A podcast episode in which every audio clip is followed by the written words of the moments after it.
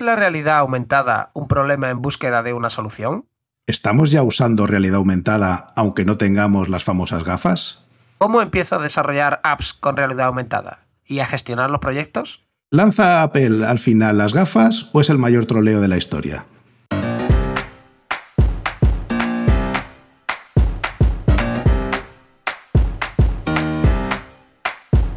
Bienvenidos a Unicode U00D1. El podcast para desarrolladores móviles y no tan móviles patrocinado por MongoDB. Yo soy Diego Freniche. Y yo soy Jorge Ortiz.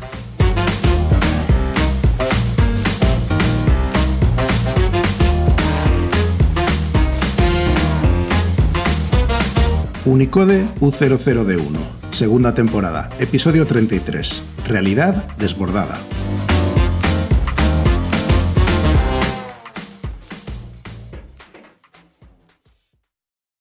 Hola, bienvenidos y bienvenidas a un nuevo episodio de Unicode U00D1.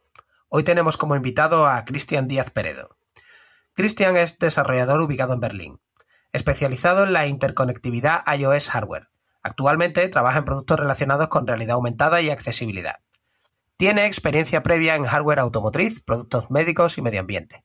Lleva programando profesionalmente desde 2001 y enfocado en plataformas Apple desde Xcode 4.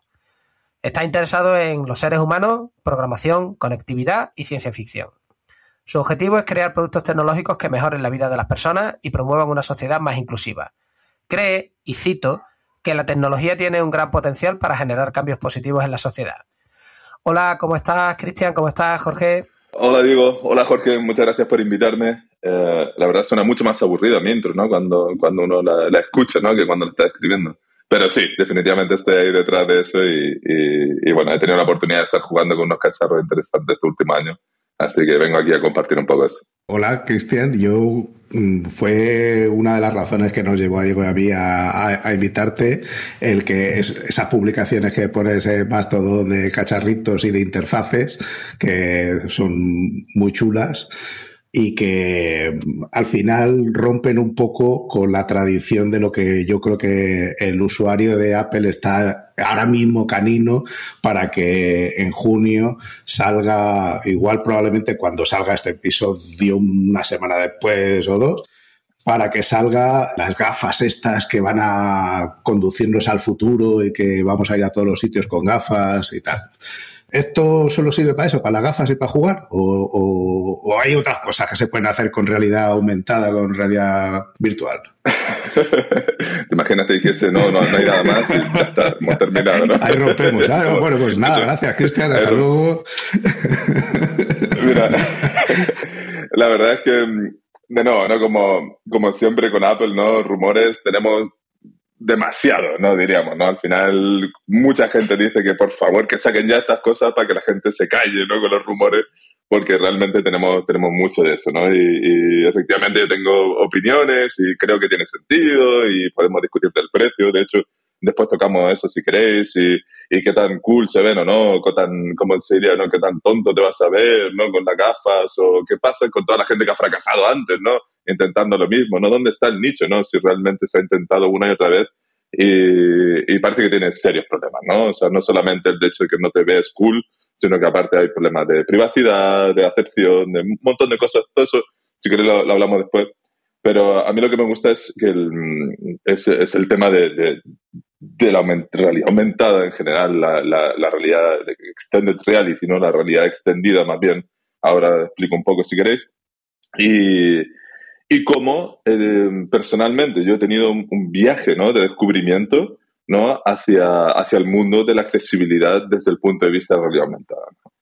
Al final lo que quiero compartir es, he tenido la suerte de hace un par de años eh, eh, empezar a trabajar en una empresa aquí en Berlín. Bueno, la empresa es japonesa, pero tiene una oficina aquí en Berlín.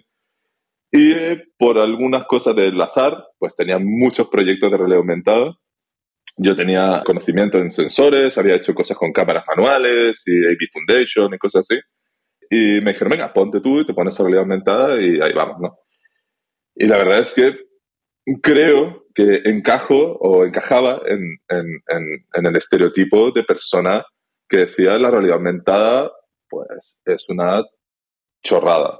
Es una chorrada muy chula, ¿no? Es Pokémon Go y a lo mejor poner mi mueble de Ikea, pero una vez que lo uso ya ni me acordaba que tenía la aplicación instalada, ¿no? O sea, como que no le veía, ¿no? El caso, ¿no? El caso usuario y mucho menos, ¿no? Veía la posibilidad de, de algo que se alinease, ¿no? Con mi mantra, ¿no? Que es como, ¿cómo podemos hacer con esto algo que realmente, realmente, ¿no? No como potencialmente mejore, ¿no? Las cosas, ¿no?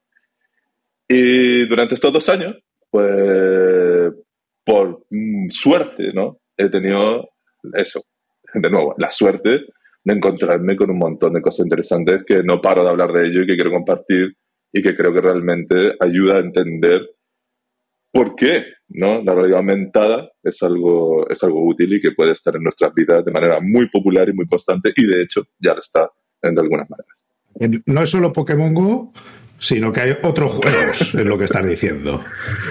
Mira, para ser honesto, estoy muy enfadado porque perdí mi gimnasio. Solo tenía bichos de agua y entonces soy un resentido.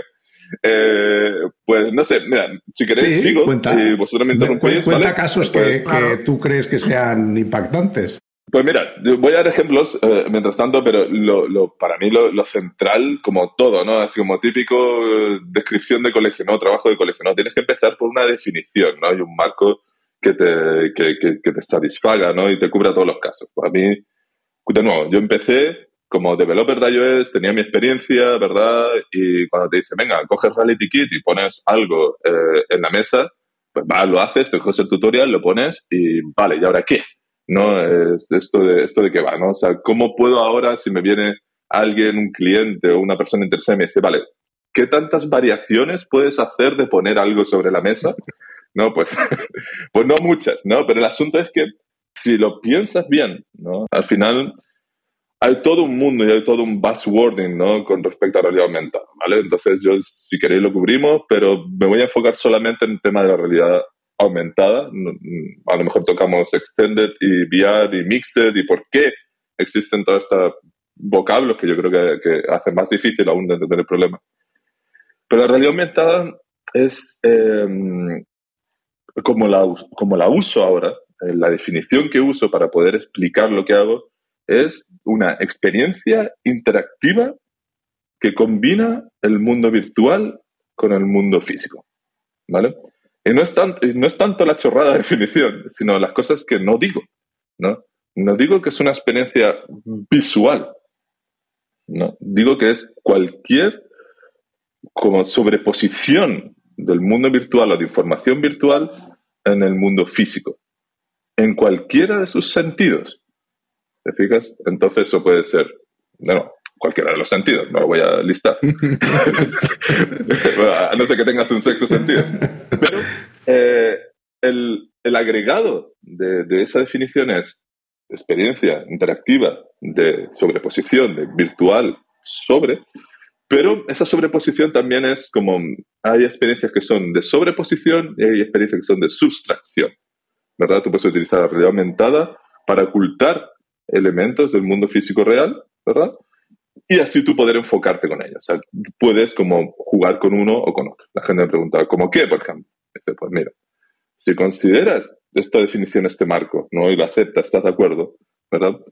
Podemos llegar al entendimiento de que el special audio, ¿no? el audio espacial ¿no? y todo el entendimiento del origen del audio eh, es parte de la realidad aumentada. ¿no? Hace un mapeo ¿no? virtual y según tu posicionamiento en el mundo físico, proyecta de ciertas maneras, se pone detrás o se bloquea, ¿verdad? Eh, entonces, según esa definición, noise cancellation es realidad aumentada y es una expresión de subtracción. Utilizar la realidad aumentada para sustraer elementos del mundo físico para que tú te puedas enfocar en algo y, te, y ayudarte finalmente. ¿Qué te parece eso? Sí, de hecho yo creo que hoy día ya estamos acostumbrados. Lo que pasa es que no, como no son gafas, pues ya es como que, uy, esto ya no es realidad aumentada, ¿no? Pero hay muchos coches que hoy día tienen una cámara y te van leyendo, por ejemplo, el límite de velocidad y te van avisando con un pitidito si lo estás superando o no. Y estás leyendo lo que son las señales. Te avisan si te sales, por ejemplo, de las rayas, o sea, de tu carril, ¿no? Y, y emiten un sonido que se parece al de las bandas estas que hay de seguridad, ¿no?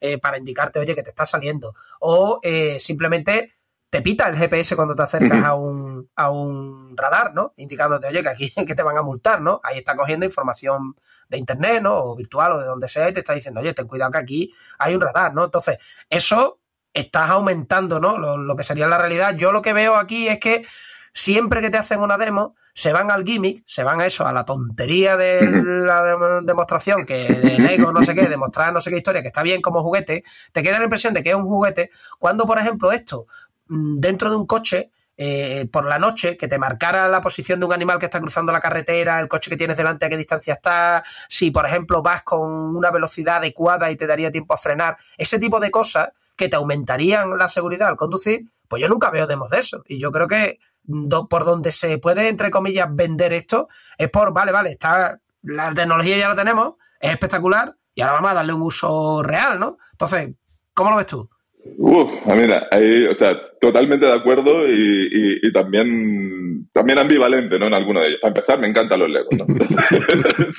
Vaya a son caros, son, son eh, caros. Ah, bueno, es verdad, es verdad que ahora está todo el mundo utilizando los, los alternativos, ¿no? Los, al Lego, ¿verdad? Y, pues bueno, mira, el asunto es que eh, varias cosas. Ciertamente, ¿no? Computer vision, ¿no? Y, y el tema del entendimiento del mundo, ¿no? a través de sensores visuales es, eh, ha sido, ¿no? Y es sumamente fuerte, ¿no? Es, es, una de las cosas. Vuelvo a ello en un momento, ¿verdad? Eh, pero a mí una, una de las cosas que, que, me ha pasado, ¿no? Con este tema de apelar una y otra vez, ¿no? De realidad aumentada, es que me he dado cuenta que en general la gente que no ve un caso de usuario eh, con la realidad aumentada generalmente es gente que no tiene tampoco necesidades muy grandes o muy claras o alguna barrera, ¿no? Para lograr algo, ¿no? Eh, tú le pones esto a, a, a, mi suegro, ¿no? Que tiene, que tiene algún límite de, de, visión. Y mi suegro le encanta viajar, le encanta viajar conduciendo, ¿no? Y cuando le empecé a explicar esto, con esa preconcepción de que a lo mejor lo que te estoy diciendo te va a dar igual, me dijo, ah, claro, mira, si yo tuviese unas gafas que me ayudasen a ver mejor de noche cuando conduzco, es que lo que sea. Y fue como, es que ahí está, es que la gente que tiene algún impedimento, alguna barrera, alguna fricción, inmediatamente ven casos para donde esto me puede ayudar. Entonces yo creo que aquí hay también un fenómeno de que toda la gente opinando realmente no ha pensado en que, en que bueno, si tal vez tuvieses una necesidad, a lo mejor verías un caso. Y el hecho de que no le veas un uso, eh, puede ser que es porque al final a lo mejor tienes ya suficiente. Entonces, eso por un lado, ¿no? Eso me ha impresionado. Y por el otro, volviendo al tema de computer vision y, todo el asunto, también un pilar básico, ¿no? Que, que, con el que yo creo que eh, sirve para entender el problema, porque el problema es, ¿consideramos que la realidad aumentada es realmente un campo útil, válido, o es algo superficial eh, para que poco más que el entretenimiento y reuniones que podrían haber sido un email, ¿no? ¿Es, ¿Es esa la pregunta? Entonces, para poder responder eso, yo creo que una de las cosas que hay que entender es para qué tenemos ordenadores. ¿no? O sea, ¿para qué fabricamos ordenadores? O sea, si tú miras la tecnología desde un punto de vista humanista y dices, vale, hemos creado los ordenadores para ayudar a las personas, ¿verdad? Para poder hacer cálculos más rápidos, para poder acceder a información que no tengo, para eliminar barreras, nuevamente. Entonces, una vez que tú piensas que un ordenador está hecho para ayudar a las personas, dices, ¿qué puedo hacer para que un ordenador me ayude más? ¿No?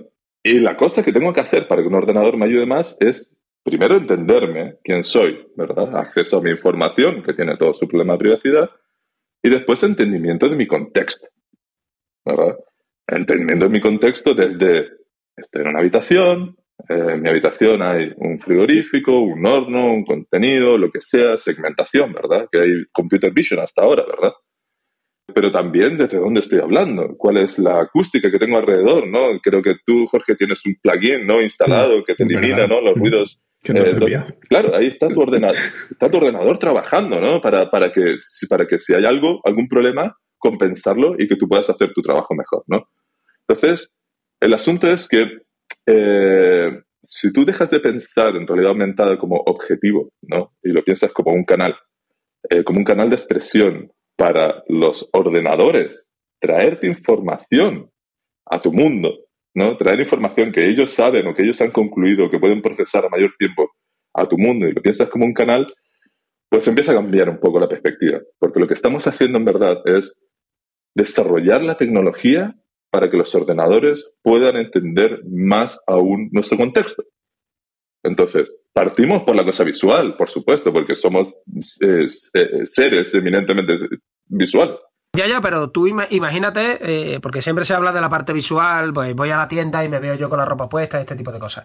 Pero ¿qué pasa si no ves, no? Por ejemplo, ¿no? Si no ves absolutamente nada, ¿no? Eres ciego. Tú puedes caminar por una ciudad y con una cámara que está reconociendo, oye, pues estoy al lado del semáforo y están pasando coches, simplemente utilice una vibración, un haptic, no tiene ni siquiera que decir hablarte, o sea, simplemente es una pequeña vibración indicándote párate que, oye, que tal, ¿no? Y dos vibraciones puedes andar. De esa manera eh, si el semáforo está adaptado y hace sonido, ¿no? Cuando tiene abierto el paso de peatones, cuando tienes que parar, maravilloso. Pero si no lo tiene, pues también te puedes mover por el mundo. Entonces, Quiero decir que es que muchas veces se usa el gimmick para enseñar esto y da la impresión muchas veces que la realidad aumentada o la realidad disminuida o estas cosas son un problema en busca de una solución. Y no, esto hay, hay, muchos problemas que pueden solucionar. Hay otras tecnologías que manifiestamente se han demostrado que son problemas en busca de una solución, pero esta no. El problema es que nadie da con el tema de las gafas y sigue todo el mundo empeñado en las gafas. me encanta, me encanta, me encanta, me encanta tu frase, estoy completamente de acuerdo. Esa cosa de porque es lo que yo pensaba. Yo pensaba que esto es una solución en busca de un problema, ¿verdad? Pero el tema es, eh, o sea, para completar el, pensamiento anterior, ¿no? Al final, si desarrollamos ¿no? las tecnologías y las, como las áreas del conocimiento computacional necesarias para que tu ordenador, ya sea tu teléfono tu, o tus gafas, entiendan tu mundo alrededor, como efecto secundario, vas a tener un montón de tecnologías que ayudan a la accesibilidad. Y ese es el tema. ¿vale? Entonces, volviendo a, tu ejemplo, es que no solamente, o sea, yo creo que nos quedamos con los casos que queremos ver, pero el desarrollo en cosas de special audio, de, de micro location, ¿no? el ultra wideband, ¿no? Para, ¿Te acuerdas cuando estuvieron de moda los beacons, ¿no? De que sabía de que te acercabas a un lugar o no. Eso se ha seguido desarrollando y ahora tú puedes saber cuando las cosas están cerca a niveles de milímetros. Entonces, puedes, entonces, todas esas cosas combinadas, lo que al final permiten es que eso, la central de proceso sepa mucha más información y pueda colaborar contigo de otra manera. Y yo creo que si, de nuevo, si miras la realidad aumentada como el lugar donde el ordenador presenta la información que entiende de tu contexto, ¿vale?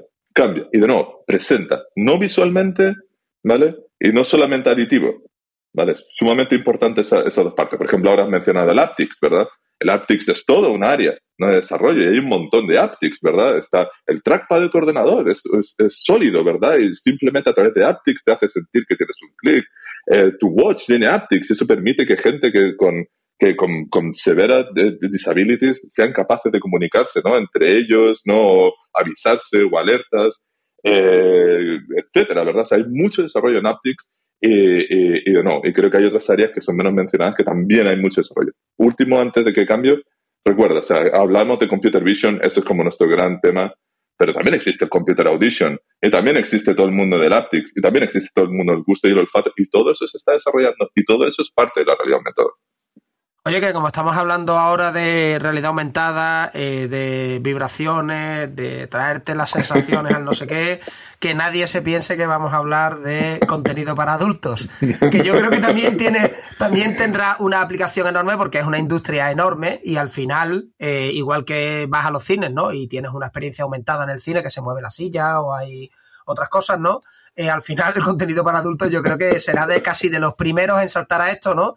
Porque al final ahí está el dinero y esto mueve mucho. De todas maneras, una cosa que a mí me gustaría también reseñar es que Estamos hablando ahora de tener las gafas y que te muestren la realidad aumentada y todo esto como una cosa súper moderna. Cuando esto lo llevan haciendo los helicópteros Apache, de nuevo, las tecnologías siempre se inventan primero para matar y después se les busca otro uso, por desgracia, muchas veces, ¿no? Entonces, esto lo llevan haciendo los selectores de blanco de, de carros de combate, de aviación, de tal, desde siempre. O sea, que te indicaban si el blanco es amigo o enemigo, a qué distancia está, que, o sea, esto desde siempre se ha hecho. Lo que pasa es que ahora vamos a intentar buscarle, en lugar de para hacer daño, soluciones para la vida de las personas, ¿no? Eh, y se sigue haciendo, ¿verdad? O sea, hemos leído, ¿no? De los contratos billonarios de Microsoft, ¿no? Con la HoloLens, ¿no? Y que están ahí, que, que no logran llegar a una versión que satisfaga al mercado americano. Eh, pero estamos dando contratos millonarios, siendo que a la vez, ¿no? Eh, la parte industrial, ¿no? El business se supone que ha fracasado, ¿no? Entonces, a, mí me, a mí me parece también una pregunta muy válida, ¿no? Es como lo que mencionamos antes, o sea, ¿por qué va a haber gafas y qué pueden aportar si toda esta gente ya ha fracasado antes, ¿no? Si Google lo ha intentado, si Microsoft lo ha intentado, y lo han intentado de verdad, ¿no? Y con plataformas muy serias y, hay una variedad y un espectro de empresas que tienen eye tracking, ¿no? Y que, y de no, sin contar con todo lo de VR, video games y todas estas cosas. Hay mucha gente que lo intenta y la demanda sigue siendo menor de la esperada, si es que nula, ¿verdad? Además de que crecen y crecen y crecen problemas, ¿no?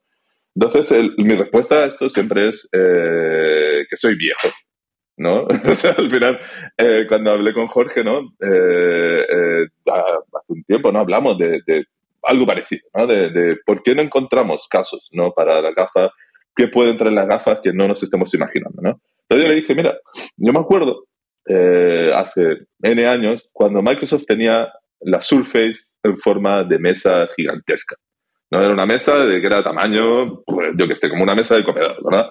Y era un dispositivo multitáctil de avanzada, de avanzada, increíble, ¿verdad? Que costaba una tonelada de dinero, no me acuerdo, habrán sido 15.000 o 30.000 euros, que, bueno, en proporción era bastante para lo que hacía, que era simplemente lo que se nos ocurría en ese momento. Yo trabajaba en una agencia que hacíamos contenidos en WPF para la Surface y no se nos ocurría nada, era o navegas un mapa o vemos fotos con pinch and zoom, o haces un panel de control, ¿verdad? Con resultado que a quién le vendes una Surface, ¿no? Si no tiene ningún use case.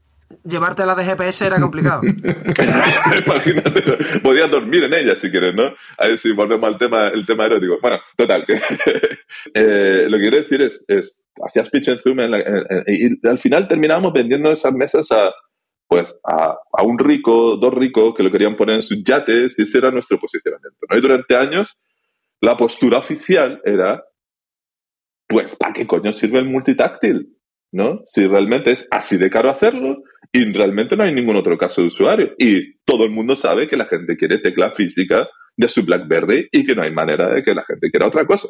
Y hasta el día de hoy, ¿no? ¿Quién va a querer un iPhone? ¿Quién va a querer un iPad? ¿Quién va a querer un dispositivo multitáctil?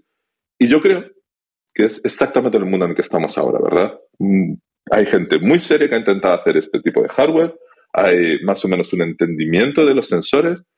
Lo que, lo que creo que se puede traer es esta concepción humanista, que tenemos uno, y dos, que no hay que olvidar que la gente que lo ha intentado hasta ahora son fabricantes de software, ¿verdad? Entonces, el entendimiento que tiene Apple y todo lo que se ha ido haciendo en este momento, que hay pistas que también las podemos mencionar en el momento, creo que llevan a una experiencia distinta y deseable y que va a ser popular aparte de útil. O sea, yo, de nuevo, estoy vayas aquí, como que obviamente estoy convencido porque soy bla, bla, bla, llámame Apple fanboy o lo que tú quieras, pero estoy convencido de que esto va a ser un éxito, es muy interesante y que incluso aunque fracase, el desarrollo tecnológico es vital para campos como la accesibilidad, de que bueno, también lo hablamos un poquito más dentro de un rato.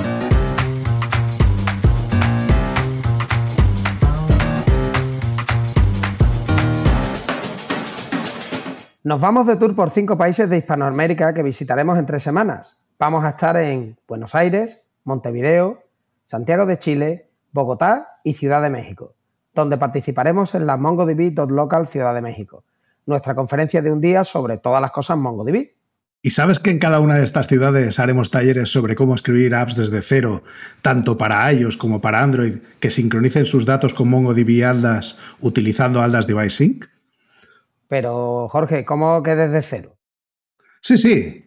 Empezarás con una app vacía, crearás tu propio clúster en MongoDB, escribirás el código para crear la interfaz de usuario, te autenticarás con MongoDB, grabarás y mostrarás datos en la aplicación y aprenderás a sincronizar con MongoDB Aldas Device Sync. Pero todo esto seguro que es una presentación, o es que se va a escribir código de verdad. Esto es un taller en el que se escribe desde cero una app y es 100% práctico. Esto me interesa mucho. ¿Cómo me apunto? En LinkedIn iremos anunciando los distintos talleres y cómo apuntarte. Oye, y, lo de la conferencia MongoDB Local de Ciudad de México, ¿puedes adelantarme algo? A ver, esto es una conferencia de un día en la que participan distintos expertos de nuestra compañía y también clientes con varios tracks llenos de ponencias técnicas súper interesantes. De hecho, me han filtrado que hay dos ponentes estrella, que no puedo decir los nombres, pero que están ya en la agenda. Eh, va a abrir la conferencia Sahir Azam, que es el Chief Product Officer de MongoDB, y nos va a hablar de cómo el futuro se ejecuta en MongoDB. Si quieres atender a esta conferencia, te vamos a dejar un código de descuento solo para ti. CDMX Podcast 50, todo seguido y en mayúscula, que te da un 50% de descuento a la entrada. Lo dicho, van dos ponentes muy buenos, pero tendrás que ir a la agenda para ver cuáles son.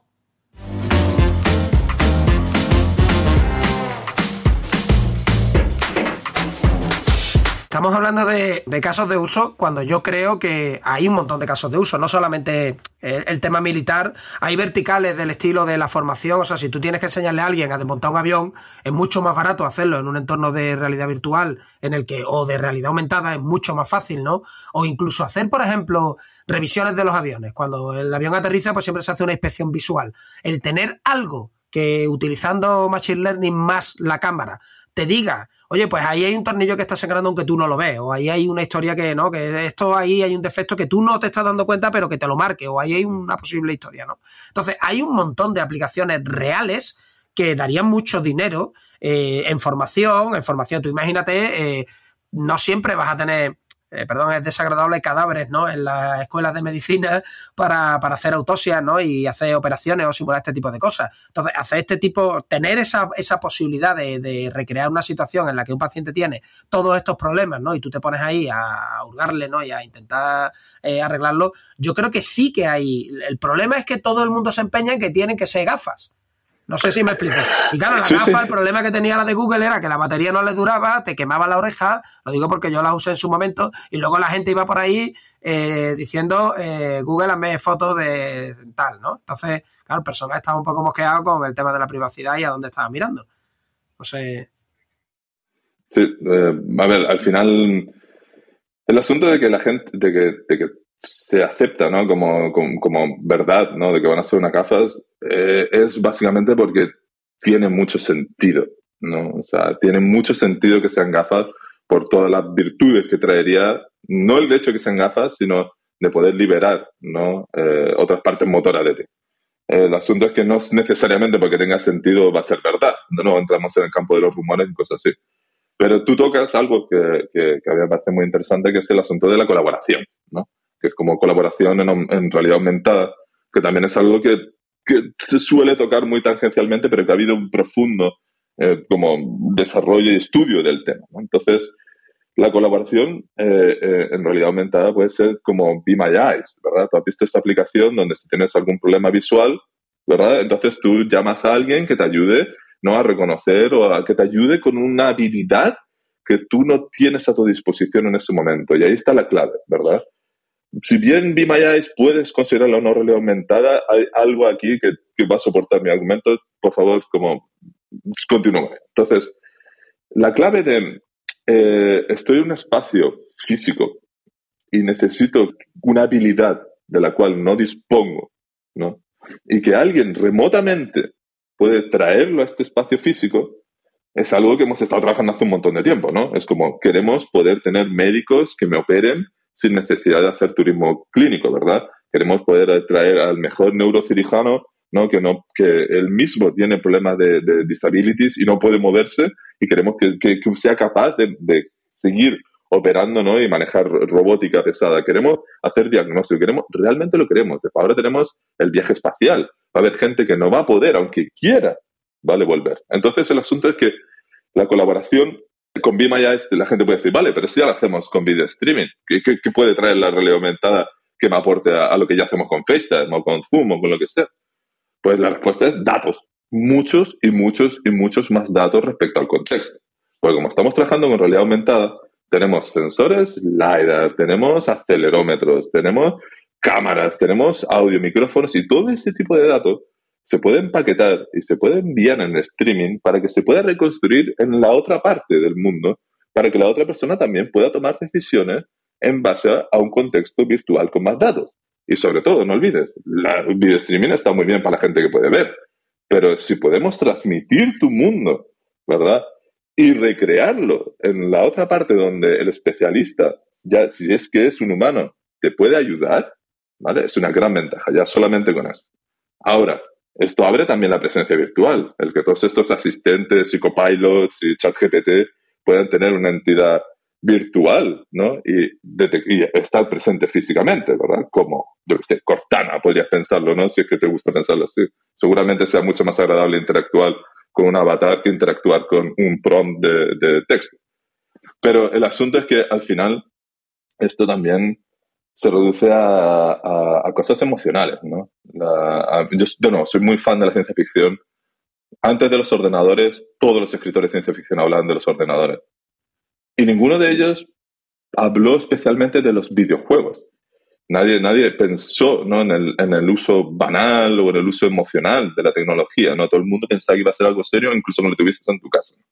No voy a hablar de videojuegos, lo que voy a hablar es del tema emocional. Mi hijo menor, Hugo, nació el día que la cuarentena empezó por la pandemia aquí. ¿verdad? Y mi hijo no tuvo contacto con nadie, con nadie desde que nació, no su familia, no nadie, no pudo realmente tener la infancia que tuvo mi hija mayor. No, podíamos salir de la casa. Era un poco menos drástico aquí en, Alemania que lo que fue en España, lo siento mucho, pero bueno, igual aún así era drástico. Y el asunto fue que nadie en mi familia conocía a Hugo. Y yo fui a unas vacaciones ahora, hace un mes, a visitarlos, ellos viven en Chile, y se conocían, tío. Se conocían, se conocían, porque habían estado hablando en FaceTime toda la vida. Y cuando me puse a pensar en ello, era como, claro, y mi hija mayor mañana le gusta pintar con su abuela y se pone en el iPad, ¿no? Y se ponen las dos a pintar remotamente. Y incluso el FaceTime, ¿no? Algo que damos por sentado, permite generar una conexión emocional que yo no tuve cuando pequeño. Yo había familias que no conocí y que no conocí nunca y que eran extraños para mí cuando los vi. Ellos están presentes. Y más aún, o sea, para mí es sorprendente, pero para ellos es normal. Para ellos es normal que generar un nexo emocional con alguien que no está físicamente contigo, es algo absolutamente válido. Él es mi abuelo. Mi abuelo, ya sea que esté física o virtualmente. Y eso para mí es como boom. O sea, hay un lado en el tema de la colaboración y la presencia virtual de que mm, a lo mejor no somos nosotros la generación, pero va a haber una generación que simplemente lo va a dar por sentado. Va a ser como, esto es lo normal. A veces estás, a veces no estás. igual te quiero que como Jorge está hecho un chaval y yo sé que le gusta siempre probar cosas nuevas, eh, a mí ya me lo has vendido esto. Mm, esto está, guay, pero ¿y ahora y con qué empiezo? ¿Qué necesito? De, eh, estoy hablando tanto chismes, o sea, hardware como software, que tendría que aprender, que nos recomiendas, que en fin, estas cosas. Vale, tú dices como developer, ¿verdad? Claro, como programador, vale, si pues cosas, ¿no? Mira, primero disclaimer, ¿verdad? Yo no estudié computer science, ¿verdad? Yo no soy ingeniero en informática, yo estudié pintura. Tío. Yo sé de óleos y disolventes y, cosas rarísimas y también, pues, drogas en su momento, ¿verdad? Puede ser. No tanto yo como mis compañeros. lo que quiero decir es como, como yo sufro constantemente de la sensación de impostor, ¿verdad? Lo sufro. O sea, realmente para mí el, el, el tema, entiendo, ¿no? De que uno ve como una montaña aquí eh, pero lo que tengo que decir es que es absolutamente apasionante, porque hay de todo, tío. Es que hay de todo en realidad aumentada. cuando empecé con el asunto, es primero entras y dices, vale, aquí tienes Reality Kit, ¿verdad? O es SyncKit, ¿no? Entonces tienes un rendering engine en real time, ¿no? Que te permite posicionar cosas en 3D, que ya de por sí es interesante y que viene con todo el bagaje del mundo 3D con el, que si las texturas son PBR, que si el HDR, que si los environments, que el lighting, que, que, la interacción física ¿no? de los objetos. Y es como, ¡buah! todo eso podría ser un mundo y es sumamente interesante, ¿no? La narrativa interactiva del mundo de los videojuegos en un rendering engine que en verdad es lo que es, ¿no? Es como si fuese un rendering de juego en, encima de tu cámara, ¿verdad? Eso por un lado es un asset que si lo tienes, pues definitivamente es cotizar. Después, eh, hay uso de cámaras, ¿verdad? Eh, en, el uso de cámaras, sobre todo si tienes algún tipo de control eh, con post-processing. De nuevo, yo estoy diciendo nivel avanzado. O sea, tú puedes empezar con esto. Hay una cosa que se llama Reality Composer.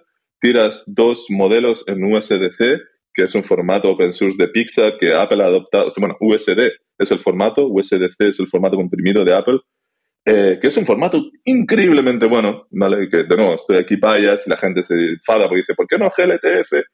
Yo qué sé, tío, espacios son mejores que tabs, yo qué sé, hay un poco de creencia, pero hay razones por las que USD, USD no es, es muy, muy bueno. Y eh, tú agarras un USD, que es el formato, como decir un OBJ o cualquier formato de tridimensional, lo arrastras a Reality Composer y eso te genera un proyecto que tú lo compilas en Xcode y a por pan, ¿verdad? Estás listo.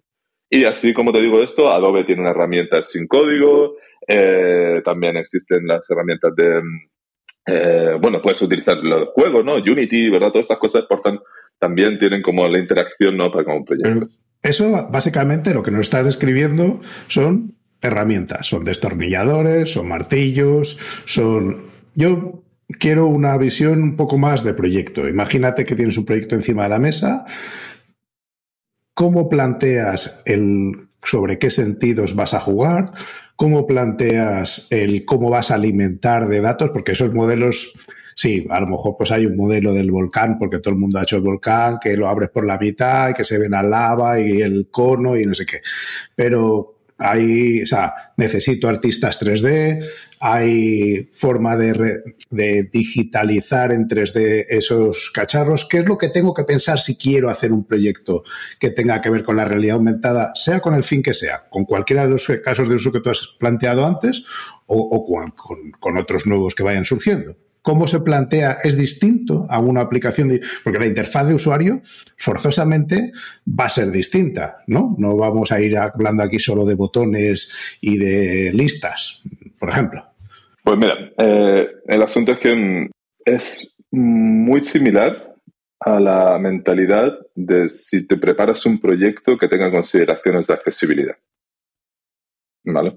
yo te lo voy a, te lo cuento ahora, pero básicamente si si no existiese la realidad aumentada, son básicamente cosas de, entendimiento básico de cómo las personas interactúan, ¿no? de la ergonomía digital.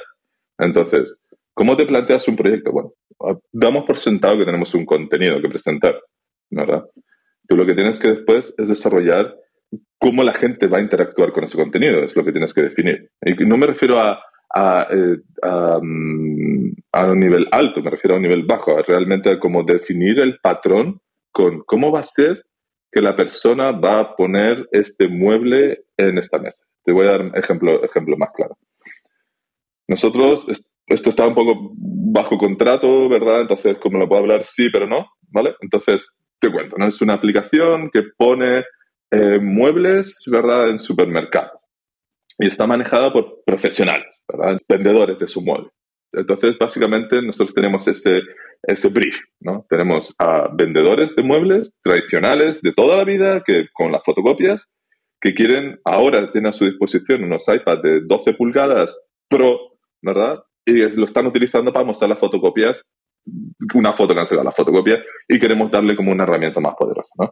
Entonces decimos, bueno, de hecho salió de ellos, ¿no? ¿Por qué no lo hacemos que los muebles estén ahí en realidad aumentada, ¿no? Entonces, bueno, pues es un caso como mm, inmediato, ¿no? Una relación de, un caso de inmediato. Dices, vale, una vez que tienes ese briefing, ¿no? Nos gustaría poder vender estos modelos de realidad aumentada. Pues claro, necesitas, primero que nada, ¿verdad? Tú dices, venga, vamos a necesitar para hacer el presupuesto el tiempo de diseño, el tiempo de user experience, eh, cómo el QA va a hacer esto, ¿verdad? Cómo eh, va a haber un modelador o no, y lo que dices tú, ¿no? Y el programador, ¿cuánto te tarda realmente? Porque yo esto a mí me sale gratis, ¿no? Si yo pongo el USDC en la web, pone preview el iPhone y ya está todo hecho, ¿no? Pues mira, resulta que sí y no. Eh, hay cosas que son gratis, hay cosas que obviamente las tienes que desarrollar tú. Pero nuestro primer paso fue eh, prototipar. No teníamos manera. No encontramos realmente una manera de imaginarnos cómo ellos iban a, definir eh, los límites. Uno de los problemas que yo veo en realidad aumentada como desarrollador es que al final se te presenta un marco de interacción absolutamente infinito, ¿verdad? Tú cuando te presentas una app, ¿verdad? Puedes hacer scroll, puedes hacer push, puedes apretar el botón y en las áreas de interacción, los affordance, ¿no? Están claros. Yo aprieto este botón, esto hace trigger de esto, pero cuando te presento el mundo entero, pues las posibilidades son las del mundo. Entonces, ¿cómo te explico, no? ¿Qué cosas son posibles y qué cosas no? Porque tus expectativas son las del mundo real. Entonces, eso fue nuestro primer descubrimiento, ¿no? Tenemos que encontrar una manera de explicar que hay algo que necesitamos de ti como usuario, ¿verdad? Y hay límites en ese algo que tú tienes que hacer. En este caso fue, solamente puedes poner los muebles en el suelo, ¿verdad? Entonces, pones un marker, ¿verdad? Ese marker te sigue en tiempo real, eh, tiene un mensaje distinto cuando te vas a una pared o una superficie inválida que lo puedes reconocer, ¿verdad? Y el marker en sí, aparte, te da algún preview del tamaño que va a tener el mueble para que tú más o menos tengas expectativas bastante estándar, ¿no? Es como lo que hace IKEA o lo que hace Amazon y tal, ¿no? Entonces sigues ese marker y cuando el marker está en el lugar que tú quieras, pues tú instintivamente haces stop, ¿verdad? y vas ahí. Ahora, eso fue el primer descubrimiento. Tú no puedes realmente como dejar a la gente sin ninguna guía, ¿no? O sea, una guía en contexto. La gente necesita una guía cuando abres algo en realidad aumentada. Esto ya es user experience. Es una guía de qué hago, dónde lo hago, dónde puedo ponerlo o no, o se puede poner el qué. ¿verdad? O cuánto Para evitar problemas como el Force Touch con, con, los iPhone, que básicamente ha desaparecido porque la mayoría de la gente no sabía que estaba ahí y no sabía usarlo, ¿no? Ciertamente, ciertamente. Y, más que nada, la gente se queda bloqueada. La gente se queda delante del iPad y, ¿ahora qué? ¿Sabes? Y no, y, no sé, ahora en este momento no te puedo decir si es un tema de conocimiento de la plataforma, de que vaya a cambiar a futuro, pero para mí suena como lo de esquemórfico, ¿no? Necesitamos una etapa esquemórfica de interacciones ¿no? con el realidad aumentada, ¿no? Que la gente aprenda a relacionarse con eso y que desarrollemos, ¿verdad? Unos patrones, ¿no? Así como scroll, como pinch and zoom, como drag, que son absolutamente reconocibles. Necesitamos definir eso en realidad aumentada, que no lo hay. Está apareciendo, pero no lo tenemos. Entonces, lo siguiente que era es exactamente esto que te acabo de decir. Pinch and zoom. O sea, tú haces tap instintivamente para hacer plays. Eso 100% de, de, nuestro, de nuestro user testing lo hacía. Pero después, lo que es normal es, si no me cabe, hago, hago escalado. Y hago, hago pinch and zoom para cambiar, ¿no? y, y y nadie, nadie sabía que girando el pinch en zoom podía rotar. O sea, el gesto de rotar es un desastre para la gente por donde lo veas. Es sumamente difícil, más aún si tienes un iPad Pro que pesa lo suyo en la mano, ¿verdad? Y si no tienes un case, que es también una pesadilla ergonómica, que viene de nuevo al tema de las gafas tiene sentido, porque es una pesadilla ergonómica el AR en otras plataformas. Entonces, el pinch and zoom, la gente lo hacía también instintivamente, y el tema era que nosotros no queríamos que los muebles fuesen de otro tamaño que no fuese el real. Que si no estás vendiendo algo que es incorrecto, No te va a caber en tu supermercado. Entonces tienes que bloquear eso y cuando bloqueas eso tienes que expresarlo de alguna manera. Entonces ahora necesitas otra vez expresar los límites, ¿no? Es como no solamente de lo que tú recomiendas hacer, sino de, pues básicamente cómo tú puedes interactuar, ¿no? O transformar el mundo digital. Ya tenemos más o menos cinco patrones eh, con esto, que es como eso, ¿no? La, relación de dónde voy a poner las cosas, eh, cómo lo sitúo, eh, cómo lo puedo mirar, ¿verdad? Tal, cómo lo puedo transformar, ¿no? Si es que es transformable, y cómo lo puedo detonar, ¿no? Cómo puedo hacer trigger para que haya información o se active información. Entonces, eso fue nuestro user testing, ¿vale? Y esos fueron los patrones que encontramos. Hace falta, y nosotros definimos un tutorial previo para condiciones ideales donde la experiencia puede correr, ¿verdad? Un ejemplo súper bueno de esto, que lo recomiendo, es For All Mankind, la aplicación de realidad aumentada de Apple. ¿Vale? Cuando hicieron la serie esta, For All Mankind, hicieron una, aplicación, ganó un montón de premios y pasó desapercibida, y tiene en consideración todos estos puntos. Nosotros lo encontramos después y fue como, tío, lo podíamos haber visto antes, ¿verdad? Era, ¿dónde lo vas a poner? ¿Dónde no puedes ponerlo? Qué es lo que tienes que hacer después con ello, qué es lo que puedes y no puedes hacer con ello. Entonces, lo que decía, un tutorial de contexto de... Mira, el LiDAR es súper potente, ¿verdad? Y LiDAR está presente en cualquier dispositivo de Apple Pro de los últimos tres, ya casi cuatro años, ¿verdad? O sea, ya LiDAR no es una novedad, es algo que está siendo cada vez más disponible, ¿verdad? Em, lo que quiero decir con esto es que las limitaciones de dispositivos con LiDAR son muy pocas, ¿verdad? Y estas cosas de no lo pongas a oscuras y que la superficie es muy brillante, ya eso ya casi no cuenta porque es increíble, ¿no? Lo, lo, en las malas condiciones que puede trabajar la realidad aumentada, ¿no? Y eso también implica la estabilidad de la realidad aumentada una vez que está, que está, que está situada. Entonces, explicaciones como ten espacio, como ten cuidado que vaya a romper algo. Y después, más importante, las explicaciones en contexto, ¿verdad? Que tienen que ver con la interacción.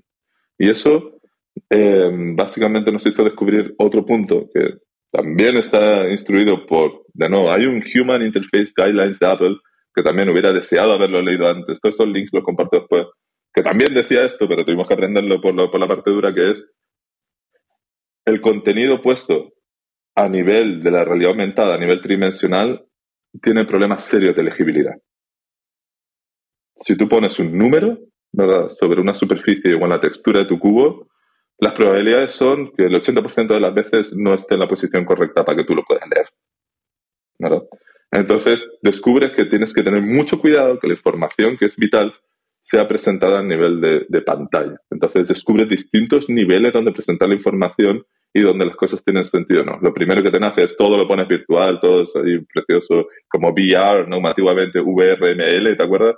No hacemos páginas web, que recorrías el mundo, Second Life y cosas así. Eso es tu primer impulso, ¿no? Pero si quieres realmente tener algo que después lo puedas hacer con VoiceOver, que realmente puedas consumir el contenido, necesitas tener cuidado que tu contenido esté en el screen space, ¿no? En el espacio de la pantalla bidimensional, ¿no? Y no en el volumen cuando... O sea, hablando en plata, que haya una parte que sea ventana tradicional y luego una zona donde se ve el mundo detrás de ti y, en el que tú sí que posicionas objetos 3D. Pero la información aparece en las ventanas tradicionales, en la parte tradicional de ventana. 100%. Esto ha sido, esto ha sido lo, que, lo que ha sido más exitoso. Que os estáis cargando a Mark Zuckerberg y su meta ahora mismo. O sea, el pobre está llorando en un rincón. Pues es que, em, mira, hay gente muy buena ahí dentro, lo sabemos, ¿no? O sea, al final, o tienen algo que no, que no, que no hemos visto, ¿verdad? Que es posible, ¿verdad? Pero, pero es que somos, somos muy, muy básicos, ¿verdad? Al final nos gustan las cosas básicas y, y, sencillas, no queremos fricción, ¿verdad? No me quiero esforzar con la experiencia.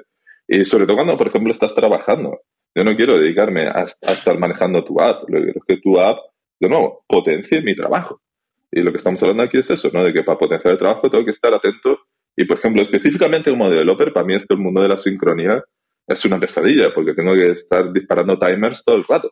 Al final es como, vale, si el usuario se queda quieto por dos segundos mirando algo y esto es estable en una desviación menor a 0.1 milímetros, envía este mensaje. Y si ese mensaje el usuario no lo ha hecho dismiss en dos segundos, muestra esto otro o cambia la textura del modelo. Entonces, para mí, el tema de, de, esa interacción es sumamente interesante, número uno, porque se reduce todo a se siente bien, ¿verdad? Se siente bien. Pero debe ser complicada, ¿no, Cristian? O sea, quiero decir que hay, lo que suena es a que con esto de los, de los triggers que tú dices y de los temporizadores y todo el rollo, lo que, lo que parece es que tienes, o sea, que hay mucho que tienes que hacer tú, que en otro entorno, en un entorno tradicional, viene ya hecho, ¿no? Pues mira, de nuevo, yo, no, yo no, quiero ser un gatekeeper, ¿verdad? No quiero decir que esto es difícil. Yo, por favor, por favor, hacen falta developers interesados en realidad aumentada, ¿verdad? Esto es un área que ayuda a un montón de cosas que no tienen que ver con, con, con, hacer pizza. No, hay espacio para todo el mundo. Ahora, las cosas son tan complicadas como, lamentablemente, como tú quieras que sean, ¿no? En el sentido de llegar a una experiencia mágica. Yo tengo la, la, la, la sensación de que es más complicado ahora de lo que va a ser en algunos años, porque estamos definiendo estos patrones, ¿no? Es un poco como lo difícil que era en iOS hacer ciertas cosas que ahora es como mm. trivial, ¿verdad? Yo creo que es lo mismo que realidad aumentada, ¿no? Entonces, todos esos timers y todas esas cosas, esas secuencias, yo, yo mira, un, muchos años atrás, eh, en el, cuando en las plataformas Unix eh, montó el estándar de ventanas de X Windows y para cada tipo de aplicación que tenía que montarse había una serie de widgets, pero tú podías crearte tus propios widgets, de tal forma que a lo mejor tu botón no era exactamente igual que el de Motif, era el que tú habías hecho, que eran las Acina widgets, y el otro hacía otras cosas. Hemos pasado durante muchos años estandarizando esas experiencias que incluso hoy por hoy son bastante estándares entre sistemas operativos. Por lo que tú estás contando, eh, estamos en, en la parte del principio de eso, en donde cada uno se monta gran parte de la experiencia. Y no hay un estándar, esto que tú decías de miro y eso va a lanzar un mensaje, podría estar predefinido, podría ser algo que ya podría tener eh, esa interfaz de usuario de realidad aumentada y que igual que tú las notificaciones hoy por hoy las das por hechas en prácticamente cualquier sistema operativo, no te preocupas de voy a crear algo que se lanza de esta forma, sino que simplemente dices notifíquese y se notifica, pues esto parece como que iría en esa línea, ¿no? Que en algún momento todos coincidiremos en que hay una experiencia de usuario que es relativamente útil y que aplica a por lo menos un porcentaje importante de los casos de uso y que la querremos tener de forma estándar. Para que además los usuarios no tengan esa parte que tú comentabas antes cuando lo enseñasteis, ¿no? que, que se sientan relativamente cómodos con la segunda vez que ven una cosa de estas, porque ya dicen, ah, sí, esto es igual que lo anterior, ¿no? Yo, a mí, no, no, no, no me malentiendan, ¿no? Yo me encanta hacer cosas diferentes, me encanta experimentar y hacer cosas originales, ¿no? Pero, pero sí he de decir que estoy de acuerdo, ¿no? Y he de decir que en, el tema de los estándares, ¿no? Y que tiene que ver con, también con tus expectativas al usar la experiencia. Eh, un caso muy, muy chorra y para, para, para escenificar de que está sucediendo, de hecho, en este momento, hay un concepto en, el, en, en iOS que se llama, eh, es parte de ARKit, ¿verdad? Que es como el framework encargado de, de coger todos los sensores y escupirlos a, un nivel más alto después, ¿no? Es el que como que, el como que maneja el cotarro, digamos. Y mm, el equivalente a, AR Core de Google. Y ARKit tiene una cosa ahora que se llama Coaching Overlay. El Coaching Overlay es básicamente unas gráficas estándar y un set de instrucciones estándar para cuando los sensores tienen un problema catastrófico. ¿Verdad? Que es no tengo suficiente luz, eh, no te está moviendo suficiente, eh, lo tienes cubierto con tu, con tu case o algún problema que no tiene que ver con la experiencia en sí, sino con el sensor, con la habilidad del sensor de detectar datos. Y el coaching overlay es una adición eh, medianamente nueva al, sistema operativo, porque antes de eso, pues básicamente cada uno se lo curraba el mismo. Entonces, habían un millar de experiencias distintas para el mismo problema. ¿eh? Si tienes cubierto tu sensor, ¿verdad? El hecho de que levántate, camina o revisa que esté limpio, pues todo el mundo lo explica de manera distinta. Entonces Apple sigue permitiendo de que tú sigas explicándolo a tu manera si quieres o si hace falta, pero ahora te provee con algo estándar que es tan fácil como decir Child, mm, Coaching Overlay, y tú mismo tienes todos los eventos necesarios para detonarte y desaparecer cuando quieras y me envías una notificación de delegado. Así que yo solamente tengo que estar atento a esas dos cosas y me olvido de ningún otro problema. Entonces, yo creo que eso va a pasar más y más, como tú estás diciendo ahora, ¿verdad? Ahora todo el mundo da por sentado el placing, ¿no? O el cerrar o el minimizar las notificaciones. Y yo creo que justamente esto es un terreno como salvaje oeste, un poco más ya, a lo mejor como salvaje oeste de Red Dead Redemption 2, ¿no? Como ya un poquito más industrializado, ¿no? pero, pero aún no estamos en el siglo XX o XXI que conocemos, ¿no? Entonces, eh, también eso es una oportunidad. A mí es fascinante, ¿verdad? Porque es que es una, es una locura, es una locura, es como no hay nada. De hecho, tú ves a, a Reality Composer y Reality Converter, herramientas de Apple, y tú dices, tío, ¿qué está haciendo esta gente? Parece como que no hacen nada. O sea, la última WC no hubo nada de AR y sus software estaban rotos, no corrían en, en, en, en M1. ¿verdad? O sea, estaban por un lado sacando la M1, que es una maravilla de la ciencia, ¿verdad? Y la ingeniería, ¿no? Y por otro lado, su software más mínimo no funcionaba. Entonces decía, ¿pero qué, qué, qué está pasando? Entonces me decían, no, es que vamos a una. No te creo. No te creo que con este software estén preparados y tal. Pero lo cierto es que puede ser que esté debido a que estamos en el salvaje oeste. Y que hay muchas cosas que tapar y construir y urbanizar y poner cañería y estamos haciendo eso, ¿no? Pero incluso en el siglo XXI eh, se siguen definiendo interfaces. O sea, yo me, me, acuerdo de cuando la aplicación de Twitter, eh, no la oficial, sino la que no, no, me acuerdo cómo se llamaba, que definió el pull to refresh. ¿Eh? Ah, ya. Eh, Tweety era, con, ¿no? Creo que fue Twitterific, ¿no? Sí, puede ser. Twitter, la que compraron, sí, ¿no? Una, la que después exactamente, se la, la, que compraron. La oficial, ¿no? esa, esa, definió esa interfaz. Y que, que hasta ese momento no existía el pull to refresh y este el desarrollador de la aplicación dijo, mira, pues parece que esta interacción tiene sentido y una vez que la probas, hoy en día mucha gente la busca en sus aplicaciones y se ha convertido en un gesto estándar de, de Apple. O sea, ya no tienes que implementártelo tú.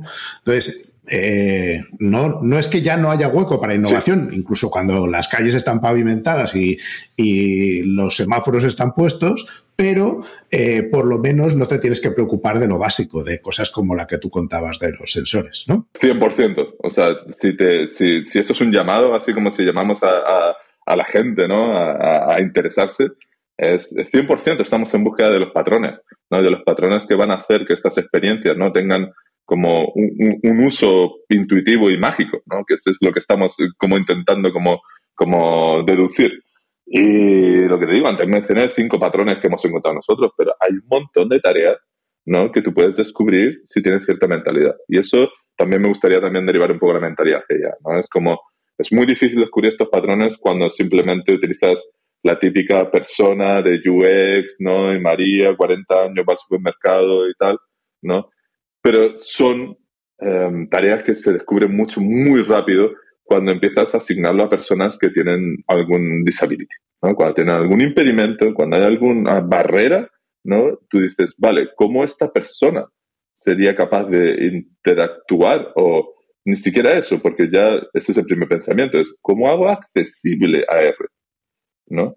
Pero en verdad es cómo puedo utilizar AR para realmente aumentar el grado de accesibilidad e inclusiveness ¿no? de las personas. Y ese es el giro ¿no? que, que, que, que, me gustaría también como discutir y hablar, si queréis, si Yo Creo que el tema es apasionante, le hemos dado un, un buen empujón, eh, creo que da perfectísimamente para que nos sentemos una segunda vez y, y empujemos eh, otra vez. Mm, me gustaría cerrar este. ¿Qué te gustaría a ti? Ya no si van a sacarlo o no me da igual que lo vayan a sacar porque yo tampoco quiero entrar en el mundo del rumor. Pero, ¿qué te gustaría a ti? ¿Cuál sería un escenario en el que tú dirías, esto que ha salido en esta siguiente release de producto me ayuda mucho para los proyectos en los que yo puedo estar interesado en trabajar? Que se valiera de la realidad aumentada, claro. Mm, vale, es una pregunta complicada, ¿eh? Vamos, déjame entonces divagar. Voy a ir por las bandas a ver si lo acierto a, lo, que, a lo que quieres decir. Mira, eh, Generalmente la pregunta que me hacen es como, ¿de verdad? Y me la preguntan con ese tono, ¿de verdad tú crees que van a sacar una casa? Y de verdad, ¿de verdad tú crees que esto puede ser un éxito? O sea, en serio, tío. O sea, como tu colega de toda la vida, ¿tú de verdad pones un pones tu dinero, ¿no? A que, a que esto va a ser un éxito. Además, encima que esto va a valer 4.000 euros y cosas así.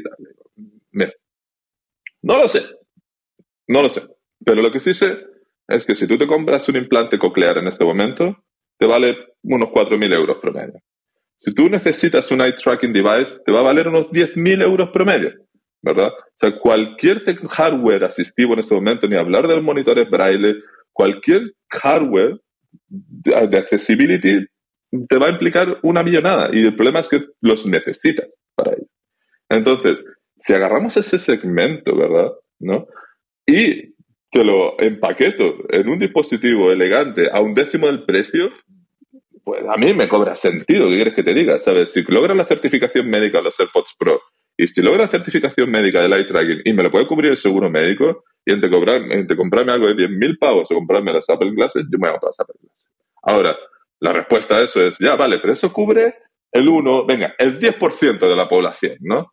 digo, pues no, eso es un malentendimiento de la accesibilidad, porque la accesibilidad no es algo binario estático, ¿verdad? Es algo que es un espectro, para empezar, y que puede ser situacional. Y el asunto es que hay mucha gente que utiliza accesibilidad sin saber que son eh, features de accesibilidad, ¿no? Dark mode, dynamic font size, eh, mono en sus cascos, cosas así. Hay mucha gente que no considera que tiene accesibilidad hay mucha gente que descubre que tiene accesibilidad. Teniendo un bebé, situacional disability, no hablando el idioma, situacional disability, ¿verdad? Y esto una te puede ayudar. Live caption, eh, trigger por proximity y cosas así. Entonces, para cualquier persona que tenga, que no sepa que tenga, va a ser útil. Pero más aún, si tú desarrollas un feature, ¿vale? Con la habilidad de cubrir estas necesidades, estás haciendo ese feature mejor. 100%. Y eso es verdad para realidad aumentada como para cualquier cosa. ¿no? Si yo hago un feature que realmente haga, tenga la consideración de que al final los seres humanos somos absolutamente diferentes, de su padre y su madre, su padre y su padre incluso, o lo que sea como tú lo quieras hacer, ¿sabes? Somos sumamente diferentes con necesidades sumamente diferentes. Entonces, ahí van los pilares que decía al principio. Si tú eres, si tienes esa visión de los ordenadores están hechos para la humanidad para mejorar la humanidad, por un lado, ¿verdad? Y por otro lado tienes de que la accesibilidad y el diseño inclusive está hecho para quitar barreras, ¿verdad? Para mí eso inmediatamente se atraen, son como imanes. Es como tengo algo por un lado que puede ayudar y tengo la responsabilidad moral de quitar barreras. Entonces, ¿por qué no voy a desarrollar esto? Entonces, al tema de una plataforma, imagínate, estamos hablando de una plataforma que va, que está, está potenciando años luz las GPU, para todos los valores que tiene eso, por ende, para todo lo que tiene que ver con computer vision, eh, machine learning, eh, computer audition, audio, o sea, no, para todas las áreas de conocimiento interesante que podemos coger. O sea, si yo te digo, si yo hiciese ahora una oferta de trabajo y quisiese listar solamente hot topics para garantizar que, eh, que vienen los mejores candidatos, ¿verdad? Todos esos puntos están incluidos en los requerimientos para poder hacer una, una, experiencia de realidad aumentada. Puesto un currículo difícil para la gente, pero yo sé que, lo que estás diciendo es hay muchas áreas que la, gente puede explorar, no hace falta saber de todas, que creo que en eso estamos de acuerdo, para nada. Para Déjame, déjame darte un ejemplo, déjame darte un ejemplo ahí, porque, porque, porque no. También uno piensa como que estamos esperando a realidad aumentada. Eh, la gente dice, no, pero lo usaba los filtros de Snapchat. No, es eso, es, no, no es cancellation, realidad aumentada. Tus background virtuales en tu reunión de Zoom, realidad aumentada. Al final estamos sustrayendo cosas. Entonces tú usas constantemente realidad aumentada en tu día a día, ya, al día de hoy. Sí, sí, 100% de acuerdo. Eh, perdona, el ejemplo, que no da el ejemplo. Shazam. Shazam es capaz de extraer información de tu mundo físico y empower you con conocimiento del mundo digital. ¿No? Y Shazam funciona ¿no? con el tema de computer vision porque convierten el audio en imagen y ahí lo procesan, pero se considera parte del mundo del computer audition. Entonces, una vez que pienso en eso, digo, joder, pues ahora tiene un montón de sentido que Apple haya comprado Shazam, porque a lo mejor no se trata tanto de la plataforma que reconoce audio y del gimmick, a lo mejor es el tema del entendimiento del computer audition el que Y todas las canciones que haya vendido de iTunes de, momento, además, ¿no? a mí me sigue pareciendo mágico 10 años después. Yo, no, me parece bastante maravilla. Bueno, yo quiero, creo que no debemos alargarlo más por, por el compromiso que tenemos normalmente con la gente que nos escucha no pasarnos de una hora, pero creo que deberíamos continuar en algún momento que tú puedas y, continuar con esta conversación. En cualquier caso, ha sido un placer y muchísimas gracias por haber estado con nosotros. Ya sabes dónde estamos para cuando tú quieras.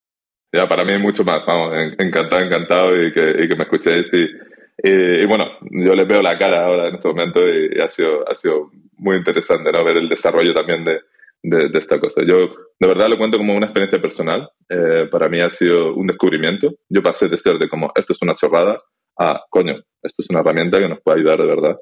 Y me gusta comentarlo y ponerlo a prueba. Pues muchas gracias y hasta otra. Gracias por escucharnos. Si te ha gustado y quieres que podamos crear nuevos episodios, te pedimos que nos ayudes a difundir este podcast. Puedes decírselo a tus compañeros, retuitear cuando anunciemos nuevos episodios, suscribirte para que se descarguen los nuevos episodios automáticamente o, todavía mejor, puedes ponernos una valoración espectacular en tu plataforma de podcasting. Si tienes sugerencias sobre cómo podemos hacerlo mejor, propuestas de invitados o contenidos, ponlo en un tuit mencionando a Diego, arroba de Freniche, o a Jorge, arroba JD Ortiz. Te recomendamos atender a los meetups de Realm. Tienes el enlace en la descripción y si tienes dudas sobre Realm o MongoDB, puedes participar en los foros.